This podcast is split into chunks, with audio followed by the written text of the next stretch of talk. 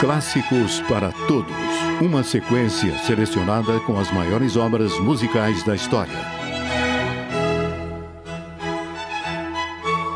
Antônio Vivaldi nasceu em Veneza, na Itália, em 1678.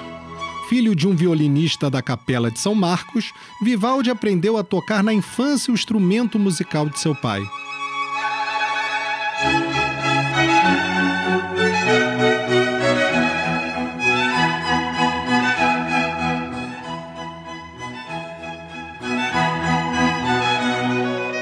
Aos 25 anos de idade, Vivaldi se tornou professor e diretor de concertos de uma famosa escola de música para moças órfãs de Veneza. Nesse período, compôs inúmeros concertos e suas obras exerceram um grande fascínio sobre o compositor Johann Sebastian Bach.